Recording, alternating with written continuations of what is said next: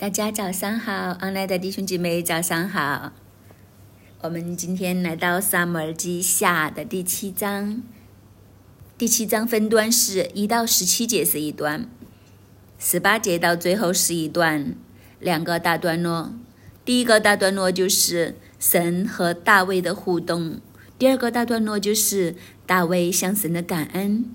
所以这一章这样铺排的时候。给我们一个很重要的提醒，就是神的作为，神和我们之间的互动，我们有没有用感恩来做一个回应呢？大卫是一个很明白神心的人，他也很懂得感恩的人。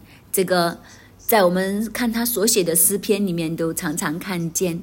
所以，其实，在一个这样良好的互动之下，神和大卫的关系是非常的紧扣。这对我们今天也是一个很好的提醒，就是我们和神之间的关系，我们和神之间的互动，有没有有没有这一份的良好呢？所以，真的感恩是一个很大的秘诀。不要说对神，如果我们的孩子常常对我们感恩的话，我想做父母的都甜入心里面，你就巴不得将所有的最好的东西都给他。这是一份的亲密。中国人通常很含蓄的，我们的感恩都是很含蓄的。这个位，其实我们都应该要悔改，应该要更加的突破来晋升。好，我们今天来看看《萨摩尔记下》的第七章。我们先看第一个段落，一到十七节。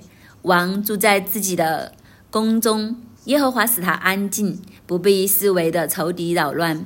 那时，王对先知拿丹说：“看呐，我住在香柏木的宫中，神的约柜反在幔子里。”拿丹对王说：“你可以照你的心意而行，因为耶和华与你同在。”当夜，耶和华的话临到拿丹说：“你去告诉我仆人大卫说，耶和华如此说：你岂可建造监狱给我居住呢？自从我领以色列人出埃及直到如今，我未曾住过殿宇，常在会幕和帐幕中行走。”凡我同以色列人所走的地方，我何曾向以色列一支派的誓师，就是我吩咐牧养我民以色列的说：你们为何不给我建造香柏木的殿宇呢？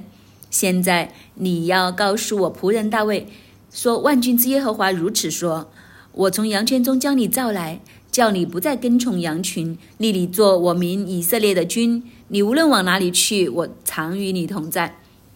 剪除你的一切仇敌，我必使你得大名，好像世上大大有名的人一样。我必为我民以色列选定一个地方，栽培他们，使他们住自己的地方，不再迁移。凶恶之子也不像从前扰害他们，并不像我命实施治理我民以色列的时候一样。我必使你安静，不被一切的仇敌扰乱，并且我耶和华应许你，必为你建立家室，你受数满足。与你列祖同睡的时候，我必使你的后裔接续你的位，我也必坚定他的国，他必为我的名建造殿宇，我必坚定他的国位，直到永远。我要做他的父，他要做我的子。他若犯了罪，我必用人的杖责打他，用人的鞭责罚他。但我的慈爱仍不离开他，像离开在你面前所废弃的扫罗一样。你的家和你的国必在我面前永远建立。你的国位也必坚定，直到永远。拿单就按这这一切的话，照这末世告诉大卫。这一大段一开始的时候，第一节就是说，王住在自己的宫中，他不是称为大卫王，而是简单的称他王，就住在自己的宫里面。所以这句话的意思就是说，在神的眼中，大卫就是那个王，是神所选中的。是神心意所归、心中所属的那一个，也是只有一个，并无别个，所以根本不需要再做多的解释。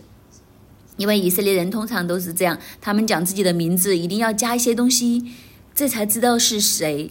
所以你会发现，以色列人介绍自己通常要讲爸爸的名字，因为他们的名字通常会重复。如果不加上爸爸的名字，可能你不知道。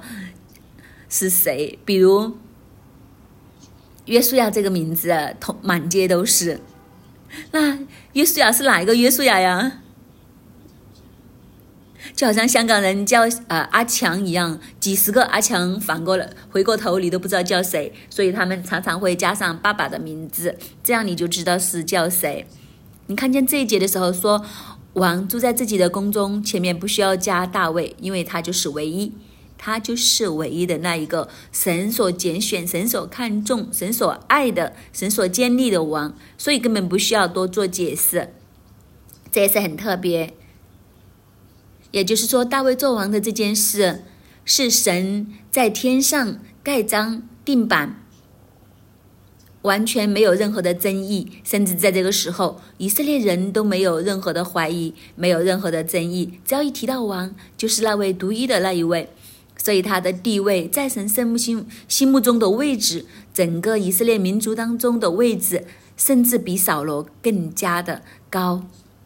因为扫罗提到的时候，都会说扫罗王，扫罗王，都要加上他的名字，从来没有单的单字以王来称为称呼他，所以这个时候，这个王是大卫独有的。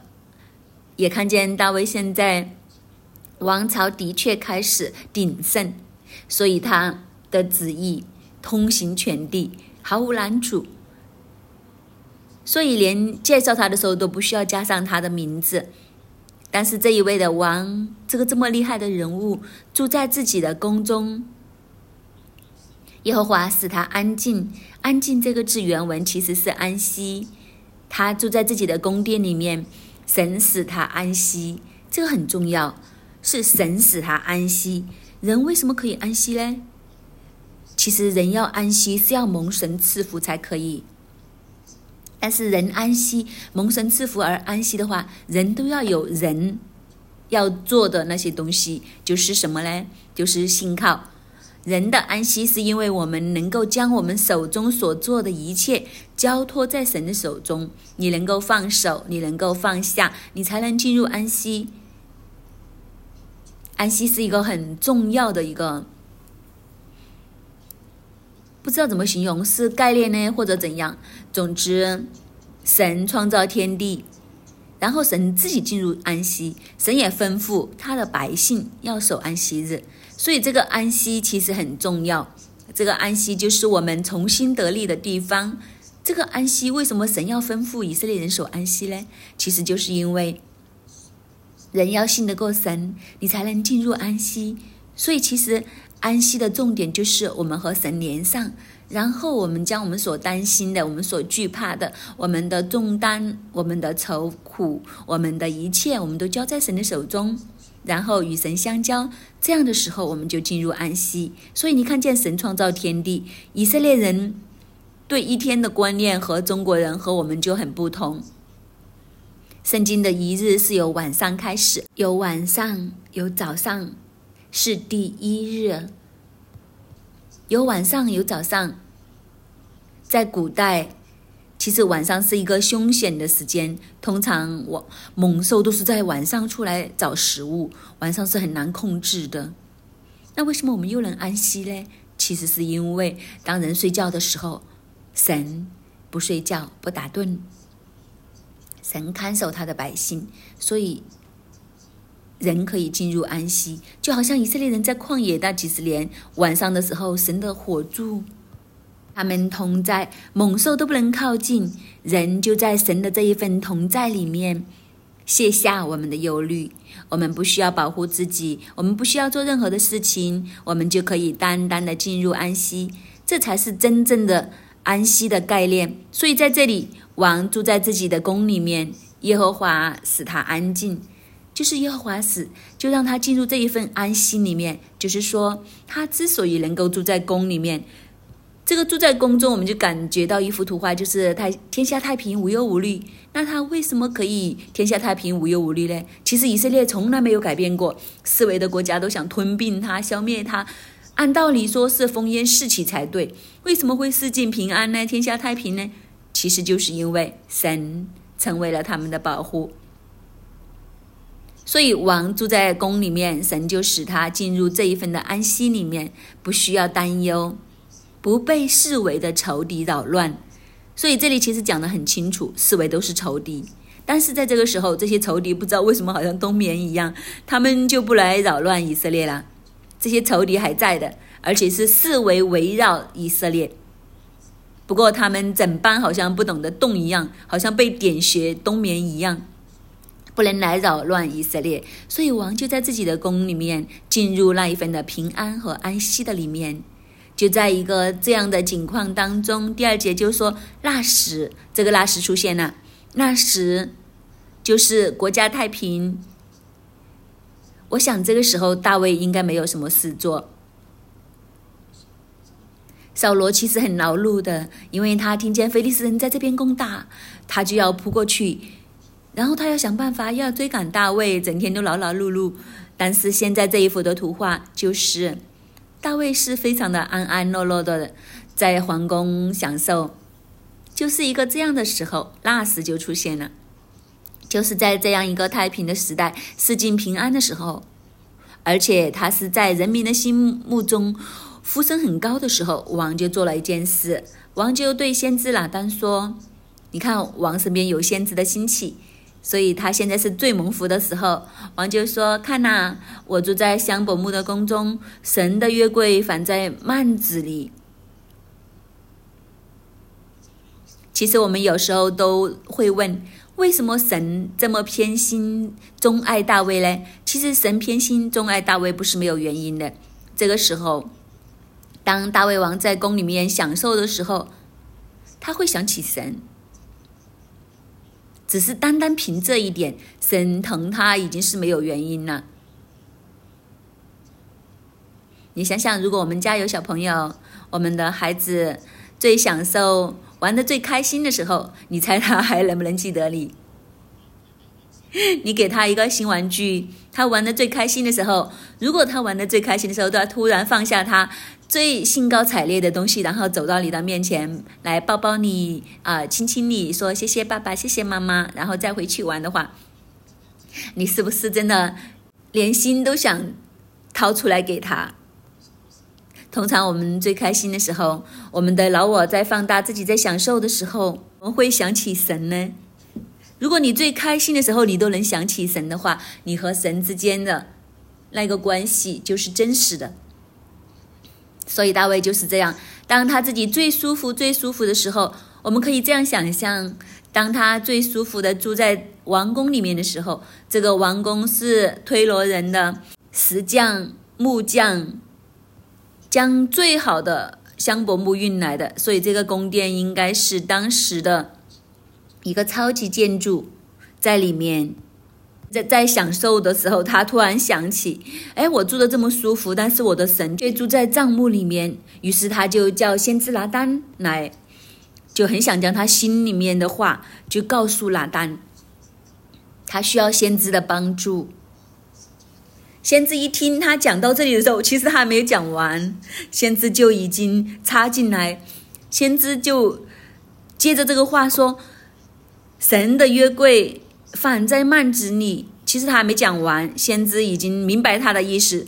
你一定是想为神建殿呐？你觉得自己坐在香柏木这么豪华的王宫里面，相反，创造天地的神，将国位赐给你的神，竟然住在帐幕里面，你就住豪宅，他就住帐幕，这好像有一些说不过去啊。其实这个就是大卫心中所看的。我现在住在全国最漂亮的豪宅里面，将这一切赐给我的神，他却打帐幕住营地，不是吧？所以他就很想为神来建殿，于是就将这一番的话来告诉拿丹，拿丹就说：“你可以照你的心意而行，因为耶和华与你同在。”他还没有讲完，先知拿丹已经很快速的插进去，在先知拿丹的心目中都觉得。大卫这个提议甚好，没有人会反对的。你这么爱神，你要为神做一件这样的事情，你自己住的舒舒服服，你就想神都好像你一样，甚至比你住的更加豪华舒适。这一份的心意怎么会不好呢？所以没有人会反对。先知拉达连想都不用想，他都不用说，等我回去帮你问下神，明天再告诉你。他完全没有想过。一件的美事，一件的好事，还需要想吗？所以他就马上斩钉截铁的就回答王：“照你的心意去呀。而且先知拿单都看得出，耶和华与你同在，你所做的每一件事情，神都在后面盖章。何况今天你要做一件这么好的事，怎么可能神会 say no 呢？所以他连求问都不用求问，他就发出了这一句话。但是呢，特别的就是第四节，当夜耶和华的话就临到拿单。耶和华的话就临到拿单说：“你去告诉我的仆人大卫，你岂可建造殿殿宇给我居住呢？自从我领以色列人出埃及直到今日，我未曾住过殿宇，常在会幕和帐幕中行走。所以，其实神所做的事情和人想的，其实可以是很不一样的。一件的美事，未必就是神想做的事；一件的美事。”究竟要怎样去做呢？神有他的心意，神有他的看法。特别的是什么呢？就是我们真的要留心，我们真的要去事事都求问神。就算我们心里面认为这件事情没理由不可以的，没理由不好的，这样的情况之下，其实我们都应该要问一下，因为神的看法和我们的看法有时候是不一样。但是大卫这一番的心意，神有没有收到呢？神显明是收到的，我们然后看下去就会知道。但是神要先解释一件事情，就是和拿单讲的话也很特别，因为神就在这里跟他说：“你去告诉我的仆人大卫，我从来都没有试过住在人手建造的殿宇哦。如果我真的有这个想法的话，神说我。”自然是可以随便告诉一个司师厅，告诉一个支派，告诉某一个人，吩咐他们为神来建殿是没有问题的。这对神来讲轻而易举。但是神说我从来没有想过要住在一个固定的殿宇，我从来都是在会幕和帐幕中来行走。为什么会在会幕和帐幕中行走呢？因为以色列人是游牧民族，所以以色列人其实以前是居无定所，直到神将应许之地赐给他们。所以神住在帐幕之中是很适合这个游牧民族。你去到哪儿，我就去到哪儿；你去哪儿，我就去哪儿；我去哪儿，你又去哪儿。大家都这样，这个就是神。神很喜欢和以色列人一起住。所以他需要的是一个流动的居所，这个流动的居所就可以和流动的人民共同来流动，这就是神心里面最开心。总之，他和他的子民在一起，他就很开心。正常来讲，应该反过来也是成立的，就是神的子民跟神一起，也应该很开心、很满足。但是很多时候，神的子民心中又有另有所想，走着走着就去呃。做去了其他地方，这就是以色列。但是神说，他从来没有想过要住一个固定的殿宇，他都没有这样吩咐过。然后他告诉大卫，他说：“万军之耶和华这样说：我从羊圈中将你造出来，叫你不再跟从羊群，立你做我以以色列民的君。无论你往哪里去，我常与你同在。”剪除你一切的仇敌，我必使你的大名好像世上大大有名的人一样。反过来，突然之间，神好像怎么突然插入了这样一句？本来刚刚是想我没有想过要住一个固定的地方，怎么突然之间提到大卫？其实神就是想告诉大卫，你的心意我收到了，你的心意我收到了。我将你从羊圈里面将你造出来，其实神看中你，将你从羊圈里面造出来。无论你去到哪里，神都与你一同去。神就保护你，消灭你一切的敌人。所以神在这里说：“我要让你得大名，好像世上大大有名的人一样。”神要奖赏大卫。为什么神要这样奖赏大卫呢？因为神看见大卫的心。神收到大卫的心意，虽然大卫什么都没有做，但是有这一份心，神已经大大的奖赏他。真的好像我们对于小孩子一样，只要他乖，只要他心中有你，他什么都没有做，只是口上讲讲啊，你已经奖品都给他了，奖励都给他了，所以神要这样奖励他。奖励他的原因是因为神收到他的心。但是接下来第十节说：“我必为我的民以色列选定一个地方，栽陪他们，使他们住在自己的地方，不再迁移。凶恶之子也不像从前扰害他们，并不像我命世师治理我民以色列的时候一样。我必使你安静，不是不被一切的仇敌扰乱，并且我耶和华应许你，必为你建立家室。”神一收到大卫的心，就从奖励上面再加奖励。神对大卫的拣选，提到他从羊圈里面将他造出来等等的时候，其实神在表达就是神对大卫的拣选相当非常的满意，相当非常的满意。所以因着这样的缘故，神不单只赐福给大卫，也都赐福给以色列人，让他们安居，让他们不再迁移，让他们不再流离失所。这个就是神对大卫的奖赏。因着大卫做对了，以色列人都蒙福，这就是一个属灵的法则，就是我们的权柄站对位置的时候，下面所有的人都跟着蒙福。然后神就说：“我要使你们安静，又是那个字，就是得安息，不被仇敌扰乱。而且耶和华应许为你建立家室。神不单只要赐福给大卫，不单只要赐福给以色列。”更加要坚定建立大卫的家室。当然，我们读到这里，我们就会觉得很奇怪。其实大卫的家室不是已经很发旺了吗？在希伯伦生了六个，去到耶路撒冷又生了十一个，就是刘一一，就是他已经很多儿女啦。他的家应该很强盛，老婆都不止一个。但是神又跟他说：“我建立你的家室。”神所看的这个家室，并不是单单是。是当时大卫的家世，神所讲的就是，其实神这里已经暗示，神拣选到大卫一个什么地步呢？他的家要成为永远，因为他已经选定耶稣将要降临在大卫的家谱里面，所以大卫的家成为了神的家，神的家成了大卫的家。在这个时候，大卫还没有知道神给他的恩典是大到这么大、这么大的不得了。但是他心中已经非常相当的感恩。所以你没有看见，原来当你愿意爱神的时候，神真的可以将天下所有都给你。神不单只将天下所有给你，更特别的，神将他自己都给你。有谁配得成为耶稣的祖先？有谁配得创造天地的神进入你的家里面呢？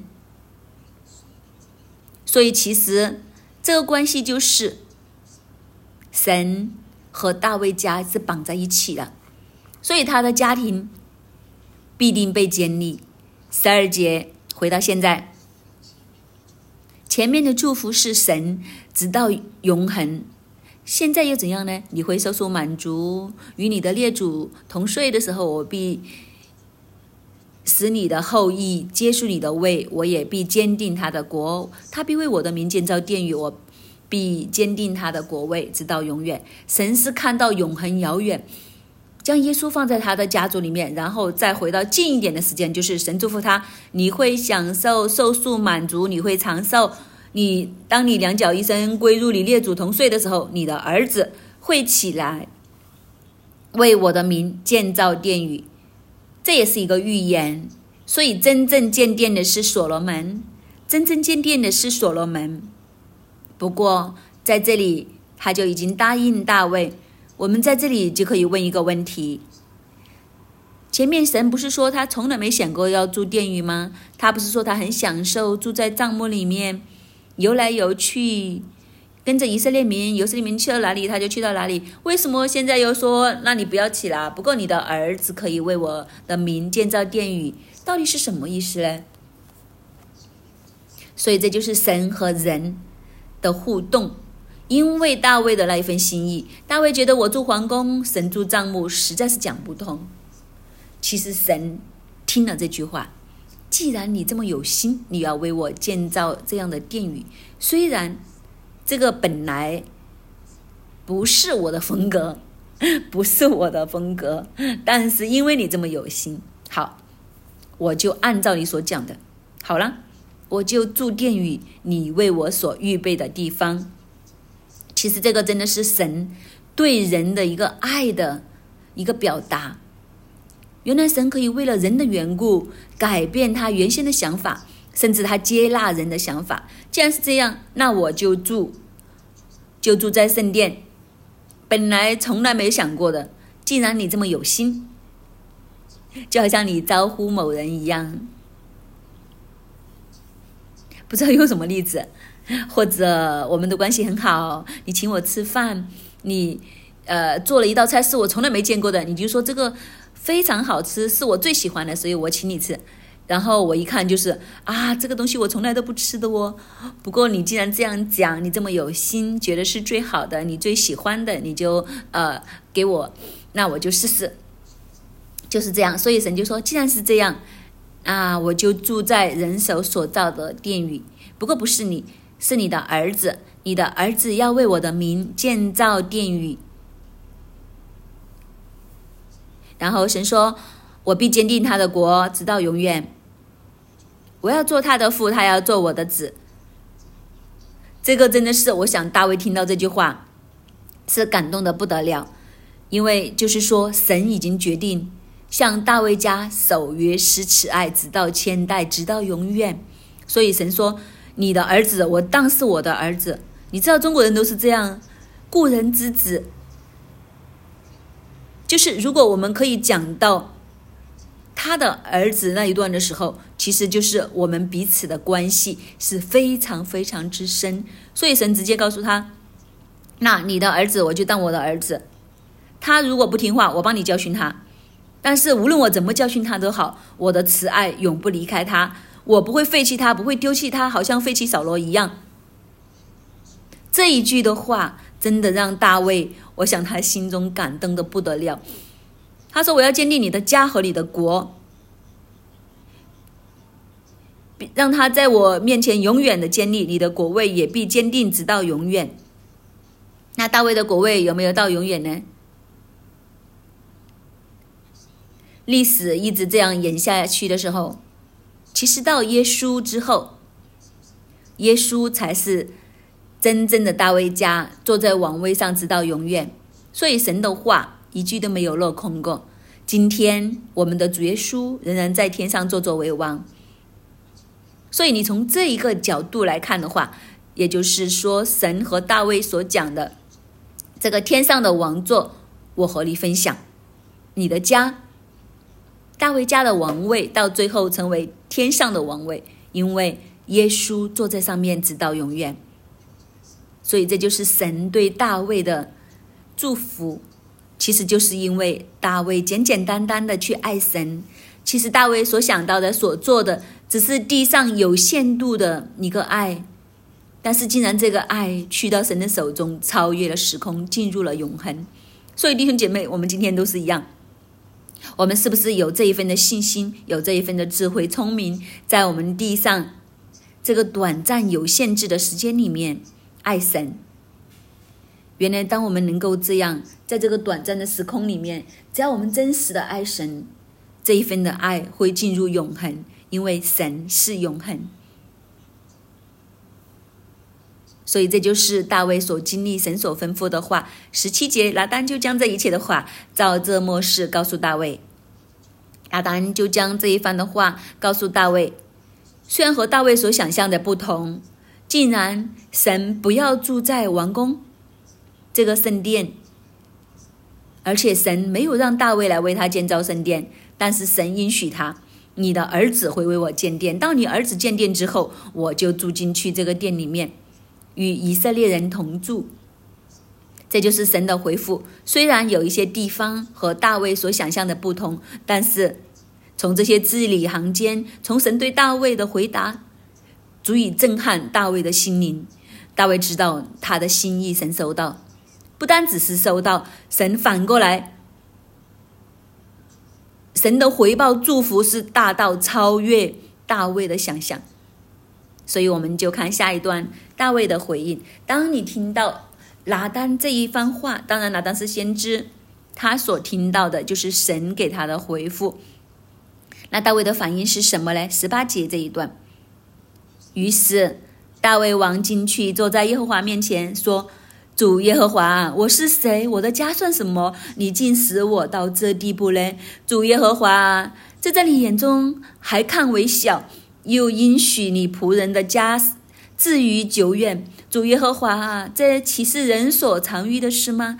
主耶和华，我还有何言可以对你说呢？因为你知道你的仆人，你行这大事使仆人知道，是因为你所应许这话，也是照你的心意。主耶和华，你本为大，照我们耳中所听见的，没有可比你的。除你以外，再无别神。世上有何名？能比你的名以色列呢？你从埃及救赎他们，做自己的子民，又在你赎出来的民面前行大而可畏的事，驱逐列邦和他们的神，显出你的大名。你曾建立你的名以色列，做你的子民，直到永远。你耶和华也做了他们的神。耶和华神啊，你所应许仆人和仆人家的话，求你坚定，直到永远。照你所说的话而行，愿人永远尊你的名为大。说万军之耶和华是治理以色列的神，这样你仆人大卫的家必在你面前建立。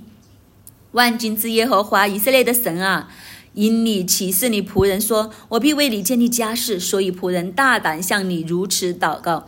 主耶和华啊，唯有你是神，你的话是真实的，你也应许将这福气赐给仆人。现在求你赐福与仆人的家，可以永远存在你面前。主耶和华，这是你所应许的。愿你永远赐福与你仆人的家。听完拿单将神的话回复大卫的时候，于是大卫王进去。这里又叫他做大卫王了，为什么呢？因为大卫王就是以大卫的身份去到神的面前，他自己要来面见这一位生给他的神，他不是以王的身份，是以大卫个人的身份。神，你这样来回应我，我就要用我最真实、我亲身的，是我这个本位来到神的面前。来跟神来互动，所以他一开口就是主耶和华啊，我是谁呢？我的家算什么呢？你竟竟使我到这种地步，这些的事情在你的眼中还看为小。这里所指的就是建殿，其实建殿在神的眼中是一件小事，但是神却应允大卫的家，直到永远，直到久远，这岂不是比建殿更大吗？因为你想想，建殿只不过一个小小的工程，大不了几十年就完成。但是神却允许他的家、他的王位要直到永远。所以相比之下，谁大呢？哪一件事情大呢？意思就是神呐，你为什么会这么好呢？我只是为想为你做一点点的小事，但是你为我做的反过来。竟然是大的这样，就好像刚刚金阳牧师说叫来神呐，我只想给你一粒糖，一粒糖，但是你竟然好到一个地步，给我整间的厂，就是这个，就是蚊子和牛来相比，其实大卫是无言，他的震撼，他的感恩，其实是无法表达，所以他去到神的面前，就讲了一番这样的话。他说：“我，我还有何言可以对你说呢？我还可以讲些什么呢？真的是千言万语都不能没有办法表达他对神的感恩。所以他就来到神的面前，他就宣告：在我们耳中听见的无可比拟的，除你以外再没有神。你是那个独一的、唯一的，除你以外再没有。”其实也等于大卫和神说：“神呐，我只是想为你做一点小事，你将这么大的祝福给我，我真的无话可说。所以从今天开始，也不是说从今天开始，就是你就是我的神，没有第二个，没有任何的东西可以和你相比，也没有任何的事情可以在我心中可以超越大个你。你就是我心中唯一的神，我一生当中唯一的神，天地里面唯一的神。这就是大卫的表达。所以他说，然后他所讲的话就是告诉神：神啊，我们真的很幸福啊。就是除了以色列之外，还有哪一个民族是这样呢？就是你高高在上创造天地，你竟然顾念人，顾念到一个这样的地步。以色列人经历你的拯救，你在以色列人面前行大而口味的事情，你为以色列人驱逐列邦列国，你做我们的神，显出你的大名，你坚定你的名，以色列人做你的子民，直到永远，你更加做他们的神。就是一个这样和神一个这么亲密互动的，除了你以外，还有哪一个神是这样呢？列邦列国之中，有哪一个神好像你一样？有哪一个神将他自己的子民拯救出来，过红海出埃及？有哪一个神每一天和他的子民这样去互动，甚至将天上的粮供应给他们？其实，当然，大卫也讲到，有哪一个神可以这样赐福给我，兼顾我的家？所以，其实，在这件事情、这句话、这些话里面，大卫更加的坚定，更加的爱神，更加的看见神是那个天地当中独有的。所以，其实他是想跟神说：“神啊，我真的幸福到满意了，我真的不知道怎样讲了。可能他含着一很多眼泪对神说：‘你真的好得无比。’”所以他说：“神呐，你所允许仆人的话，求你坚定。”他说：“因为你这样讲，所以我都大胆的祷告。祷告就是让你所讲的话成为真实，一切都成就。求你坚定赐福给我的加持到永永远远。”其实我想，大卫和神的慢慢的互动，他慢慢越来越看得清楚，他越来越看得清楚神要怎样来祝福他的家族，甚至。当他后来他的眼目都一样看见永恒，他知道在他的家里面救主将要降生。所以你看见大卫后来写的诗篇里面，主对我的主说：“让你的仇敌做你的脚凳。”他得着这一个启示，他也看见将来的永恒，将来神要这样来与人同住，赐福给人，所以他心中的那一份无限的感激是越来越大。弟兄姐妹，我们今天有没有这一份的眼光？我们有没有看见永恒里面神给我们的基业有多么丰盛？今天我们有没有看穿今天的时空？看见永恒里面我们要与耶稣一同作王，神为我们预备天上永恒的居所，何等的荣耀尊贵！但是这一切。我们今天怎么去回应？怎样去抓紧呢？求主帮助我们，给我们有一个这样的永恒的眼光。在这个永恒的眼光里面，我们更加要学习怎样向神来感恩，求主来兼顾我们和神的关系，直到永永远远。阿门。主啊，我们今天来到你的面前，主要让我们再一次用大卫的生命成为我们生命的提醒。愿大卫的生命成为我们学习的对象。弟兄姐妹，我们先安静的，可以坐在我们的位置上面。或许当我们今天再看这一章的时候，可能我们都会有一个羡慕或者嫉妒的眼光来看大卫，因为神真的好像倾尽一切来祝福他。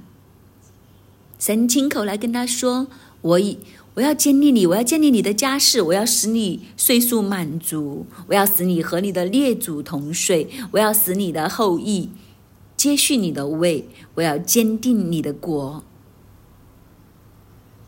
我们看见神那一份的祝福是很具体的，是很实在的。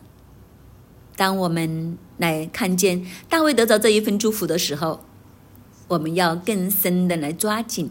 为什么？为什么神要这样轻抚在大卫的生命里面？是因为大卫对神真的有心。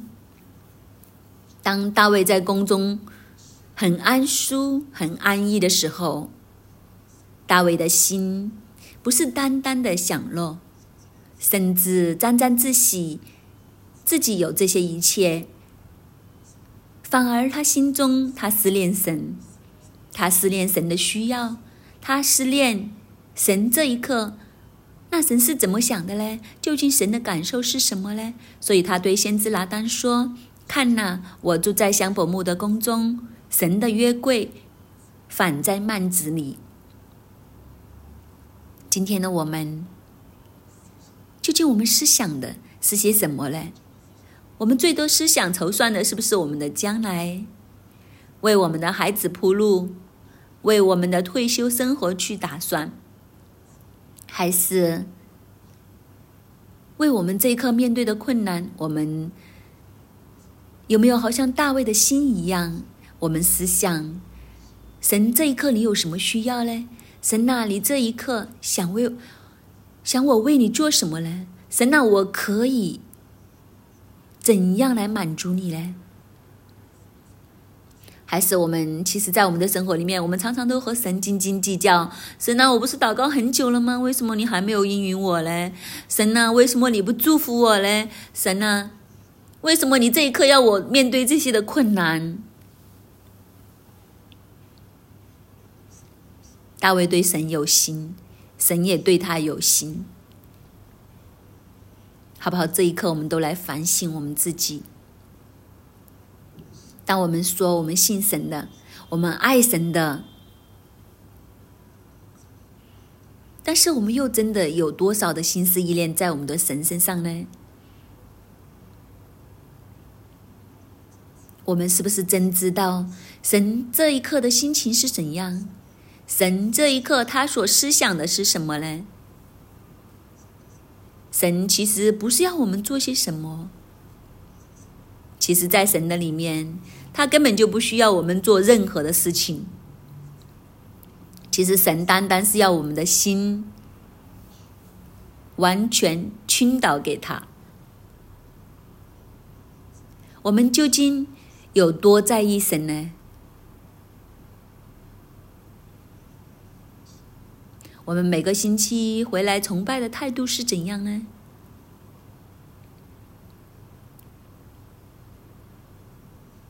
我们的服饰，我们是满足自己，很想觉得我们去发挥我们的必应去服侍，还是我们真的因着爱神，我们摆上？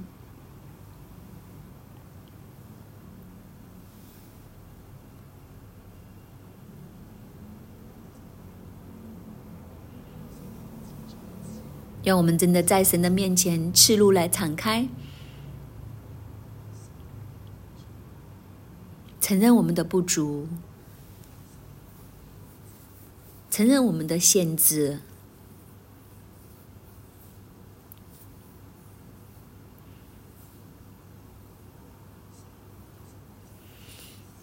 承认我们都真的很自我。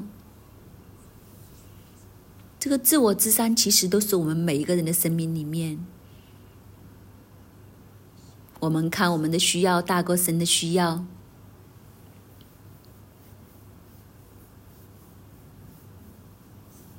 我们爱我们自己胜过爱我们的神。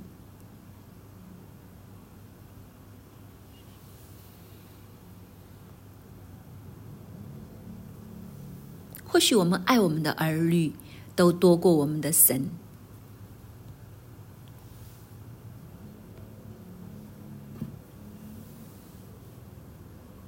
我们爱我们的名，爱我们的位置，爱我们的工作，多过于神。神啊，求你赦免我们，帮助我们。给我们再一次看见，你是那个创天造地的神，拿走我们生命里面一切的自我的山，主要给我们再一次来对准你。主要我们来到你的面前，不只是要单单去求，而是你为我们成就我们心所想。主要帮助我们。更深的懂得来爱你，更深的懂得来回应你。现在我们知道，你不是要让我们做任何的事情，因为其实只要你的话语一出，事情就能够改变，事情就能够定力，何须我们做任何的事情？反而主说，你是需要我们来爱你，来寻找那些爱你的人，你寻找那些真心愿意敬畏你、跟随你的人。爸爸，我就求你将这一个更爱你的心放在我们每一个人的里面。主啊，我们每一个都好像大卫一样，打破我们的香膏，打破我们的玉瓶。主啊，单单的来倾倒我们的爱给你。主要，帮助我们拿走一切在我们和你之间一切隔绝的山，所有的隔绝的墙。帮助我们和你毫无拦阻的，我们要来面见你、亲近你。帮助我们更明白你的心，更摸着你的心。主，我们要更深的来敬拜你。